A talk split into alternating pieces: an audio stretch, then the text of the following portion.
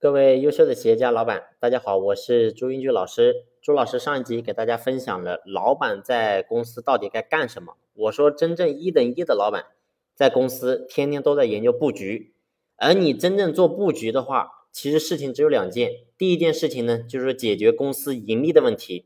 你是单向盈利、平面盈利、组合盈利还是立体盈利？市面上很多企业其实都是处于叫单向盈利、单点盈利，说白了就是单靠产品来盈利。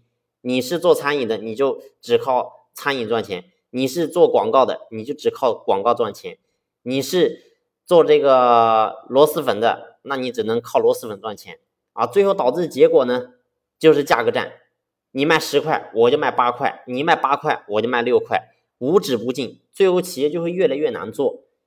所以很现实的一个问题，当你的企业越来越难做的时候，那你公司的盈利能力肯定是越来越差。而你公司盈利能力越来越差的时候，你会发现你家员工的收入自然就会越来越低。而你家员工的收入都不高，那你告诉我，你还天天跟你员工谈忠诚，你觉得现实吗？所以这是一个很直白的一个问题，你的员工赚不到钱。他是不可能全心全意给你干的。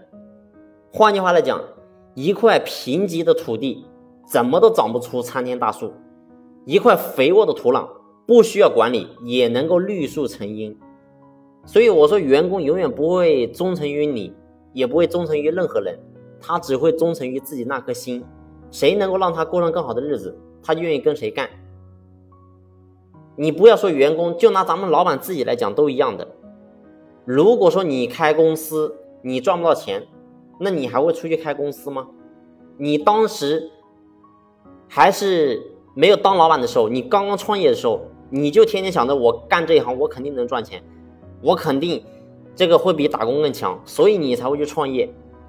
所以员工也是一样的，他在我们公司，如果说他赚不到钱，你讲再多别的东西都没有用。所以我看到现在很多老板还去学什么执行力。学怎么管理员工，学怎么让员工有积极性。找了个老师去你的公司，给你的员工讲：“烛光里的妈妈，亲爱的爸爸。”你的员工当时是一把鼻涕一把泪，但是过了几天之后呢，该怎么浪费还怎么浪费。只要员工他赚钱，没有得到一个提升，没有得到一个改变，在公司还是一个月拿个三两千块钱，就这个收入，你说怎么干嘛？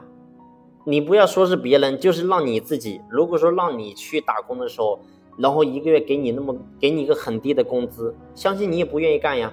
换句话来讲，现在很多人说我家的员工不好管理，是员工不好管理的问题吗？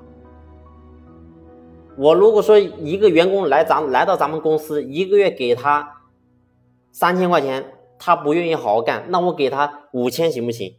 他五千如果还不好干，咱们能不能给一万？如果说一万还他还不好干的话，那咱们可以找过别的人呀。那你的工资收入已经是你的同行的一倍两倍了，你还会招不到人吗？你根本不会愁招人的问题。但是前提你能不能给得起这么高工资的前提是什么？是你的公司必须要有盈利。如果就是你公司没有盈利，没有一个高的一个赚钱的空间的话，你告诉我，你公司。怎么发展？没有发展的，所以天天还给他做培训。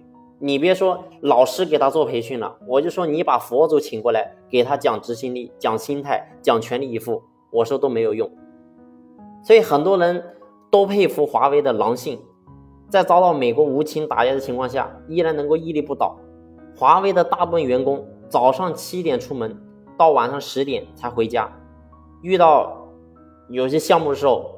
可能呢，就直接在公司的办公室直接打地铺，就直接就睡觉了。下班后呢，回到家，那孩子可能已经睡觉了。第二天早上一出门呢，孩子可能还没有起床。在中国的科技公司当中，华为的工资水平一直都是处于一线的水平。这说明了华为的福利确实不错，但是更重要的说明什么？说明华为的收入利润很可观。那锅里有的，那碗里才会有吗？所以，不管老板有多大方、多有格局，与公司的利润如果说不好，一定会影响到员工的收入。员工的收入低，自然就很难招人、留人和用人。所以做老板，你在企业做布局，第一件要做的事情，就是要解决公司发展盈利的问题。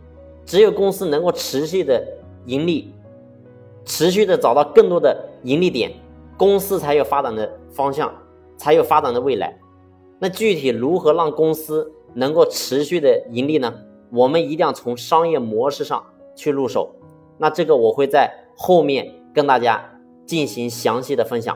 好了，今天的分享就到这里。如果你还有疑问不明白的话，欢迎你在评论区和我进行互动，也可以添加朱老师的微信和我进行一对一的交流。感谢你的用心聆听，谢谢。